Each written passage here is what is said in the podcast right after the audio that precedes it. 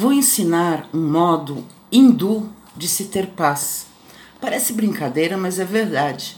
É assim: que se imagine um buquê de rosas brancas, que se visualize sua brancura macia e perfumada.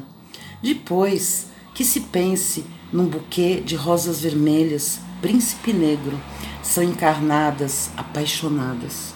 Depois, que se visualize um buquê de rosas amarelas, são, como já escrevi, um grito de alarme alegre. Depois, que se imagine um buquê de rosas rosadas no seu recato, pétalas grossas e aveludadas.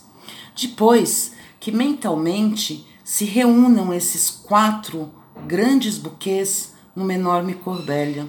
E finalmente, que se tire cor-de-rosa, talvez por ser tão recatada na sua palidez, por ser a rosa por excelência, e que se eleve mentalmente a um jardim e se arreponha no seu canteiro.